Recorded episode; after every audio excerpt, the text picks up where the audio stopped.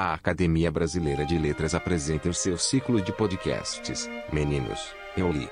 Volume 2. Neste episódio, teremos a participação da acadêmica Nélida Pinhon. A civilização está nos livros. Assim fala Nélida Pinhon, que com a leveza e o encanto de sempre, vai nos brindar com um discurso amoroso sobre a importância da leitura. Meninas e meninos, senhoras e senhores, estamos falando da primeira mulher a presidir a Academia Brasileira de Letras, para a qual foi eleita no ano de 1989 e na qual ocupa a cadeira 30, na sucessão ao mestre Aurélio Buarque de Holanda. Escritora bem conhecida e reconhecida, Desde a sua estreia em 1961 com o Guia Mapa de Miguel Arcanjo, Nébida tem colecionado importantes prêmios nacionais e internacionais, como o Juan Rufo, do México, e o Príncipe de Astúrias, da Espanha, e está traduzida em mais de 30 países. Romancista, contista, ensaísta e, igualmente, brilhante conferencista, Nélia Pion acrescenta agora à sua poderosa obra um romance fabuloso em todos os sentidos da palavra. Trata-se de Um Dia Chegarei a Sagres, que o leitor que lhes fala, Antônio Torres, recomenda entusiasticamente por ser um primor de narrativa num texto cadenciado, luminoso, deslumbrante mesmo. Um dia chegarei a Sagres, e na condição de herdeiro do rei. Eis o mantra do protagonista da história, o plebeu Mateus, um personagem do século XIX, que nas suas aventuras e desventuras, do extremo norte ao extremo sul de Portugal, é levado à fronteira da nostalgia, do glorioso passado de um país de conquistadores dos mares, tendo aos ouvidos a heróica poesia de Camões e cruzando com cortejos de miseráveis, na esteira de uma monarquia que devia trono e fortuna ao seu povo. Amigas e amigos ouvintes, muito obrigado pela audiência. Querida Nélida Pion, com todo prazer, passo-lhe a palavra. Queridos amigos, o livro não é uma abstração. Seu conteúdo pode ser que ele viaja ao longo do tempo. O livro é o objeto mais caro que você pode ter nas suas mãos, na sua casa, na prateleira do seu armário ou da sua biblioteca, como seja. A primeira vez que eu agarrei um livro, que eu vi que ele existia e que era verdade, eu tive a sensação que me emancipava. Eu nunca mais seria a mesma depois da primeira leitura. Essa leitura, que eu já não sei qual foi, teve, provocou em mim um efeito, eu diria, devastador. Mas ao mesmo tempo que me devastava para eu nunca mais ser quem eu tinha sido até então, ele, esse livro abriu as comportas, fez com que os rios se, é, se fertilizassem. É como se esse livro fosse o humus do rio Nilo. Veja só. Eu então lia sem parar. Exatamente, meninos, eu li. Li tudo que eu podia. Eu era sempre, fui insaciável. Eu lia, sobretudo, os livros de aventura. Até hoje não os leio mais, mas eles ocupam uma parte essencial, fundacional da minha imaginação.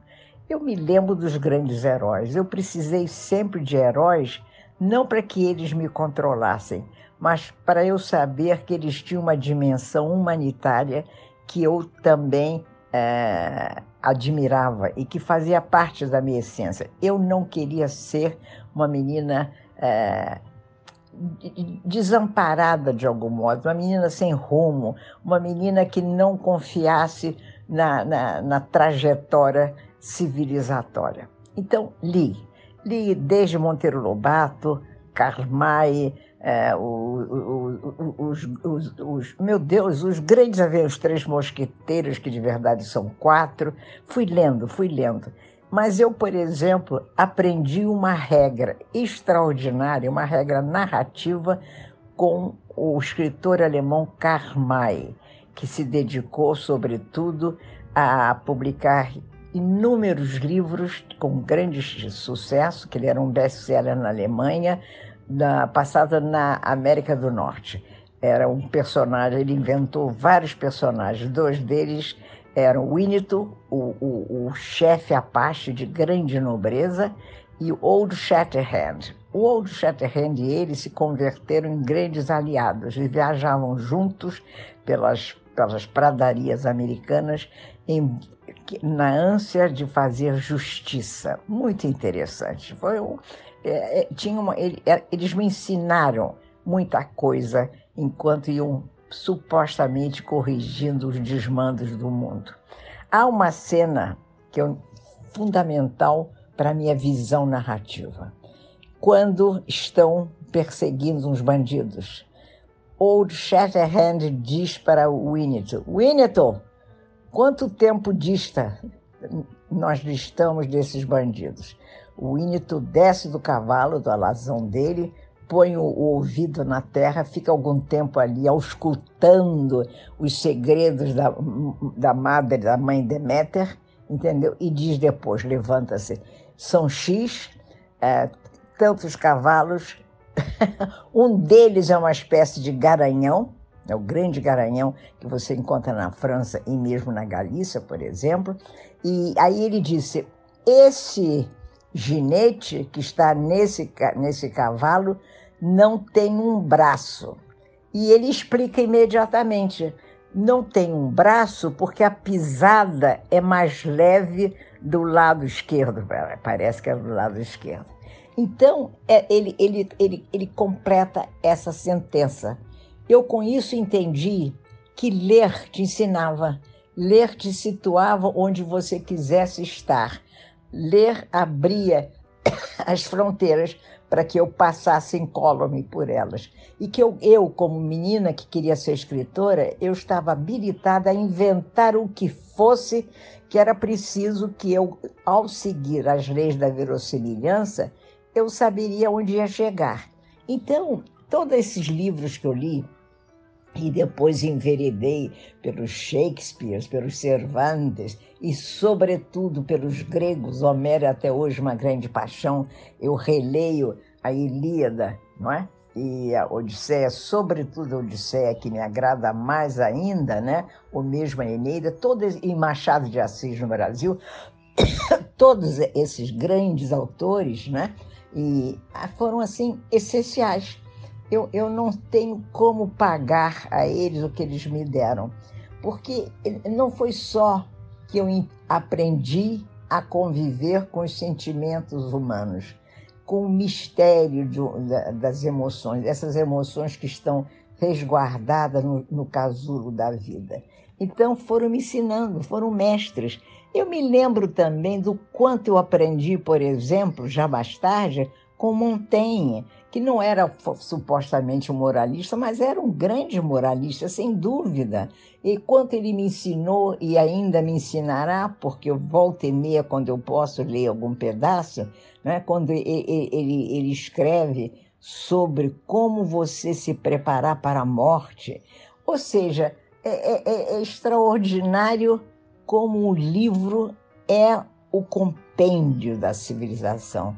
A civilização está nos livros.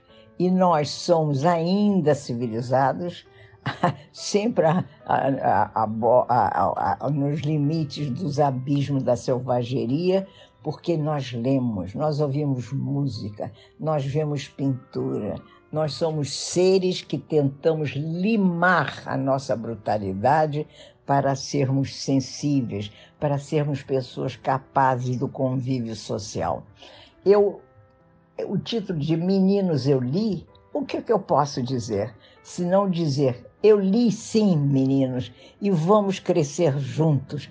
Vamos fazer da língua portuguesa que está nos livros que nós lemos né, uma razão de viver, uma razão de pensar, um, um motivo de acreditar que podemos realmente a, a, conhecer o inventário humano. Eu li sim, meninos, e lerei sempre que eu puder. E eu, quando eu, eu me esqueço do que eu li, não importa, porque toda vez que eu falo, toda vez que eu, eu, eu, eu decreto uma sentença que vai ser para mim, só para mim, não importa, eu sei que essa sentença que vai virar uma máxima para mim mesma vem de muito longe, vem de longe, vem dos gregos, vem da Bíblia, vem de tudo que eu aprendi e que, que eu própria não sei imaginar o quanto eu acumulei. Portanto, ler, ler é uma maravilha.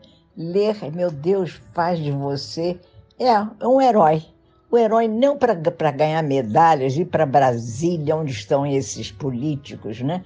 que nós sabemos como são, esses sim não merecem medalhas.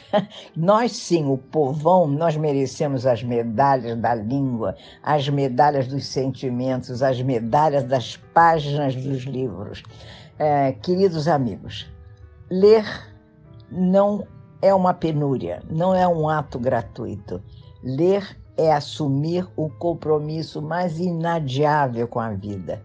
Ler, de certo modo, é pedir licença a Deus, ou a crença que você tenha, de que eu quero é, chegar um dia à plenitude, a plenitude que eu acho que eu posso merecer só pelo fato de ser um ser humano, uma mulher, uma escritora e uma brasileira. Você pode acessar todos os nossos podcasts pelo nosso portal. Acesse nosso site www.academia.org.br/podcast